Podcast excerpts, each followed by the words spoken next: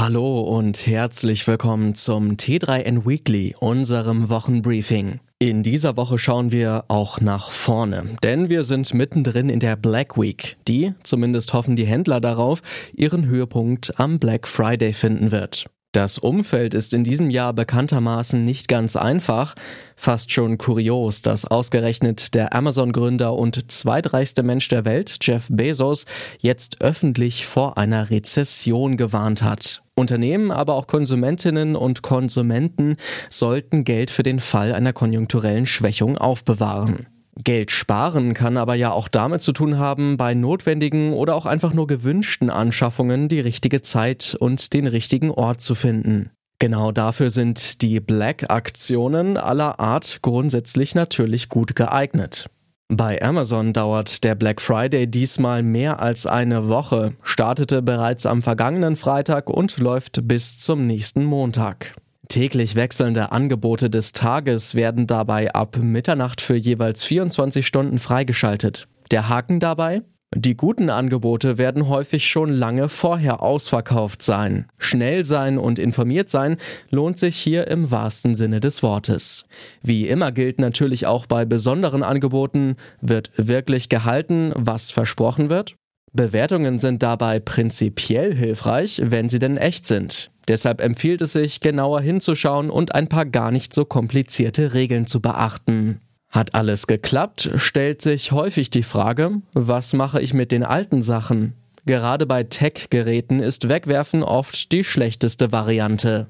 Häufig lassen sich die Geräte sehr gut recyceln. Gerade ältere Telefone lassen sich zudem oft umfunktionieren und erhalten so ein zweites Leben. Das ist sinnvoll, nachhaltiger und spart im besten Fall noch zusätzlich Geld. So kann der Black Friday wirklich kommen. Alle Artikel findest du wie immer in den Show Notes und auf t3n.de. Los geht's! Vielen Handynutzern ist am Donnerstag eine Zwangspause verordnet worden. Insbesondere im O2-Netz von Telefonica kam es zu massiven Störungen der Telefonie und das bundesweit. Das Festnetz war ebenfalls betroffen. Teilweise waren auch Notrufnummern nicht zu erreichen. Zunächst schien es, als seien mehrere Provider von den Ausfällen betroffen. Die Telekom wies aber schnell Probleme im eigenen Netz zurück. Danach kristallisierte sich heraus, dass vor allem Anrufe ins Netz von O2 nicht funktionierten. Als Grund für den stundenlangen Ausfall nannte O2 Telefonica eine Störung an einem Voice-Server, der die Telefonate übermittelt. In einem eigens eingerichteten Live-Ticker informierte das Unternehmen über die aktuelle Entwicklung. Allerdings kam es trotz der teilweisen Behebung der Störungen noch zu Ausfällen bei den Notrufnummern. Die Polizei Hamburg jedenfalls teilte via Twitter mit, dass man deshalb die Präsenz auf der Straße massiv erhöht habe. Die Störungen von 110 und 112 kamen vor allem in Hamburg, Bremen und Baden-Württemberg vor. Nur noch wenige Tage bis zum Start der Weihnachtssaison. Der Black Friday ist stets der Startschuss für die Händler online wie stationär.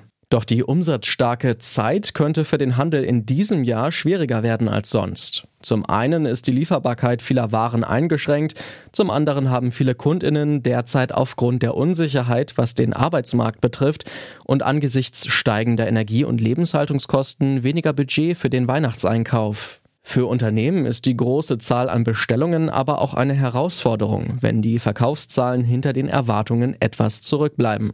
Doch wer als Händler ein paar Grundregeln beachtet, kann auch unter den erschwerten Bedingungen das Weihnachtsgeschäft erfolgreich managen. So ist es wichtig, die Warenwirtschaft möglichst weitgehend zu optimieren und sozusagen auf sich zu fahren. Die derzeit hohe Inflationsrate macht es wenig attraktiv, viel Ware im Lager zu haben. Wer im Rahmen der Verfügbarkeit plant, kann ressourcenschonend agieren. Dazu braucht es einen soliden Forecast. Vielerorts wird der Warenbestand noch analog und mit Hilfe von Excel-Tabellen verwaltet und abgeglichen. Doch Händler sollten möglichst viel in Echtzeit synchronisieren und nicht mit tagesweiten Exporten arbeiten. Nichts ist ärgerlicher, als dem Kunden oder der Kundin erklären zu müssen, dass das versprochene und schon abgerechnete Produkt doch nicht verfügbar ist. Lieferbarkeit ist der neue Preis. Entsprechende Anzeigenformate in Google Shopping und entsprechende Kennzeichnungen im Webshop können den Ausschlag geben, ob ein Kunde oder eine Kundin bei dir kauft oder einen anderen Anbieter wählt. Dazu ist es aber entscheidend, dass du ansprechbar bist. Entweder über klassische Wege wie E-Mail oder Telefon oder aber per Chat. Entscheidend ist auch die Logistik. Werden Kontingente über das Gebuchte hinaus benötigt, müssen diese beim Versanddienst schnell fix gemacht werden. Ob die Ware beim Kunden oder der Kundin gut ankam, ist wichtig für die Zukunft des Händlers. Artemis One hat abgehoben. Lange hat es gedauert, doch die NASA-Mondmission ist endlich gestartet. Neue Bilder zeigen jetzt, wie der Blick von der Rakete auf die immer kleiner werdende Erde aussieht. Am Mittwoch war es endlich soweit. Nach vielfachen gescheiterten Versuchen hob die lang erwartete NASA-Mondmission endlich ab und diesmal betrug die Verspätung nicht Wochen oder Monate, sondern lediglich eine Stunde. Mithilfe einer SLS-Rakete, welche als stärkste Rakete der Welt beschrieben wird, machte sich die Orion-Kapsel im Rahmen der Artemis One-Mission auf in Richtung des Erdtrabanten. Dabei lieferte nicht nur der Raketenstart tolle Bilder. Die unbemannte Orion-Kapsel bahnt sich ihren Weg durchs All. Glücklicherweise hat die NASA sie so ausgestattet, dass sie auch ohne Personal tolle Bilder von ihrer Reise liefert. Ein neues Zeitraffer-Video belegt das eindrucksvoll. Zu sehen ist zum Beispiel die immer kleiner werdende Erde aus der Perspektive der Raumkapsel. Ein weiteres Video, das die NASA auf Twitter geteilt hat, zeigt die mittlerweile weit fortgeschrittene Reise der Raumkapsel. Insgesamt dauert der Weg zum Mond rund sechs Tage. In der vergangenen Woche ist das neue T3N-Magazin erschienen. Wie sehr der Schwerpunkt rund um den IT-Fachkräftemangel ein Volltreffer war, zeigen die allerneuesten Zahlen zu den unbesetzten Stellen in German Tech durch den Bitkom. 137.000 IT-Expertinnen und Experten werden derzeit gesucht. Damit ist erneut ein zweifelhafter Rekord geknackt, der selbst das Vor-Corona-Niveau in den Schatten stellt. Die Frage bleibt, wie füllen wir diese Fachkräftelücke aus? Allein mit Ausbildung schaffen wir das nicht. Da sind sich alle Spezialistinnen und Spezialisten einig. Vielmehr ist ein Bundle an facettenreichen Maßnahmen wichtig. Ausbildung und Weiterbildung genauso wie Umschulungen. Außerdem ist das Potenzial von weiblichen Fach- und Führungskräften sowie Älteren noch lange nicht ausgeschöpft. Qualifizierte Zuwanderung ist ein Muss.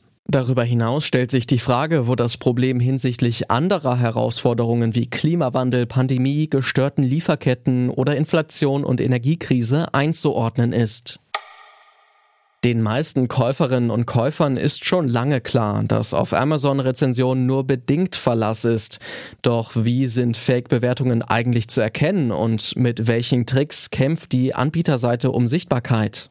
Fragen, die gerade zum Black Friday von besonderem Interesse sind. Die schlechte Nachricht, ein einzelnes Element, an dem Fake-Bewertungen zweifelsfrei auszumachen sind, gibt es nicht.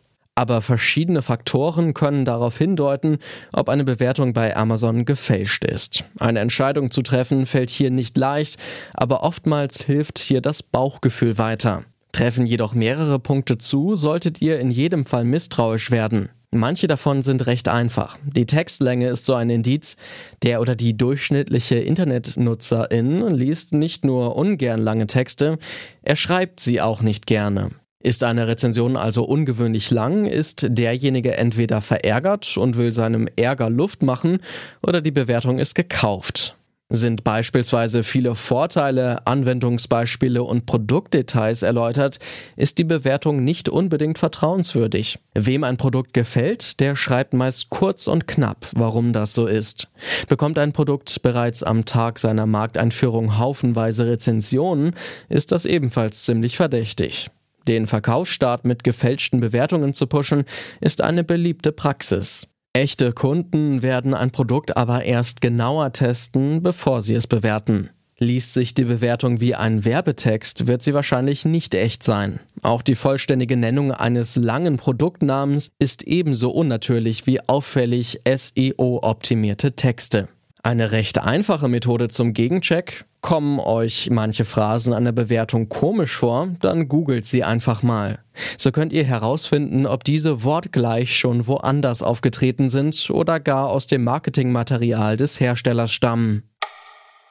Das war das T3N Weekly. Kommt gut in die Woche, die ja freundlicherweise auch mit einem Feiertag beginnt, und bis zum nächsten Mal.